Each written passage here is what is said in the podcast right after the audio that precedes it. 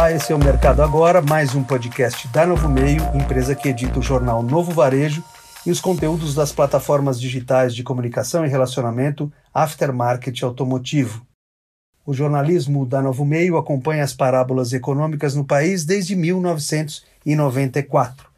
Elas vêm de gráficos curvos consecutivos e também das alegorias científicas, formando sinuosos movimentos do mercado e provocando oportunidade para a figuração vinda da biologia com a sua polêmica seleção natural. Economia aprendeu a emprestar a referência da ciência para justificar os mandamentos naturalmente depuratórios no ambiente corporativo competitivo nos tempos de colapso enxergando nas crises econômicas a oportunidade que se esperava para a expurgação de empresas do cenário competidor. Para os nossos olhos jornalísticos, assim foi no pós-1997, depois da crise surgida nos chamados tigres asiáticos, em seguida no estouro da bolha da internet, na queda das Torres Gêmeas, na crise argentina e mais alguns anos com a quebra do sistema de crédito imobiliário americano mais uma nova porção de anos e a instabilidade vinha da desvalorização cambial e de trimestres consecutivos de recessão econômica no Brasil. Até que chegamos a esse 2020 para mais cenas de mortos e feridos nas arenas da competição econômica. O podcast Pensando Bem, produzido pelo jornalismo da Novo Meio, postado há alguns dias, trata desse sincronismo cíclico das crises econômicas, convidando a um olhar de reflexão sobre essa sequência exata de acidentes mercadológicos desde os anos 1930. Vale aqui mais, no entanto, ressaltar sobre o que pode ser visto como uma crueldade desnaturada por esse modelo cíclico de seletividade na natureza empresarial. O invocado cientista Charles Darwin, famoso pela sua teoria sobre a evolução das espécies, diz que não são as espécies mais fortes que sobrevivem, nem as mais inteligentes, e sim as mais suscetíveis às mudanças.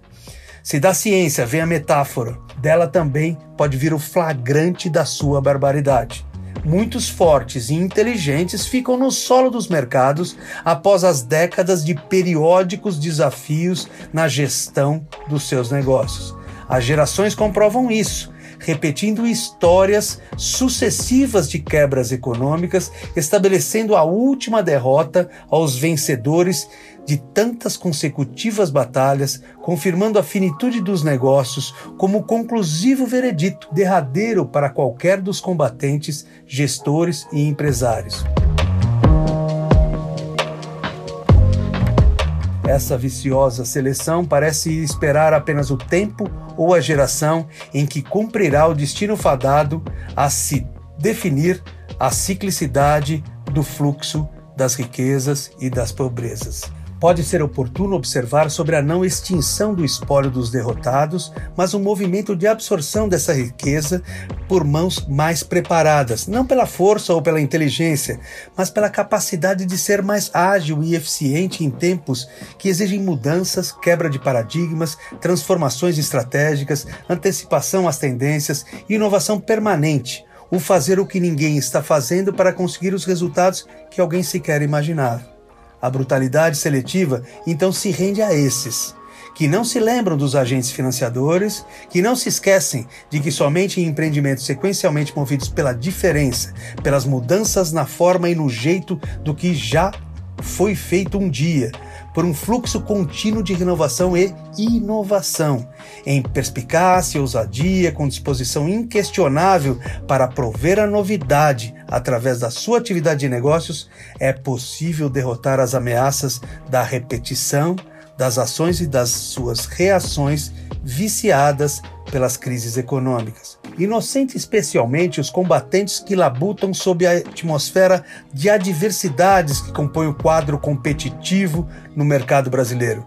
Sob um bárbaro sistema tributário, social, político, jurídico, financeiro, que aniquila os fortes, que anula os inteligentes, mas não pode vencer os que criam novas vias para fazer trafegar suas soluções e inovações. As remotas dicas de se adaptar para sobreviver, separando-se da genética, da hereditariedade, do costume que aprisiona, do comodismo que conforta, da recorrência que sepulta, só valem se houver uma modificação racional e uma transformação emocional.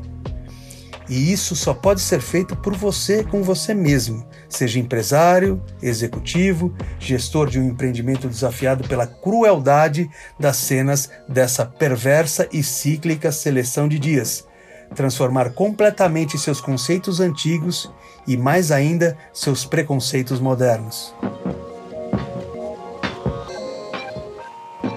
Eu sou Ricardo Carvalho Cruz, profissional do jornalismo da Novo Meio esse foi mais um Mercado Agora, a notícia construída com o protagonismo da sua opinião. Ouça também os podcasts da Novo Meio Pensando Bem, Alguma Pergunta, Voz do Mercado e Novo Hoje.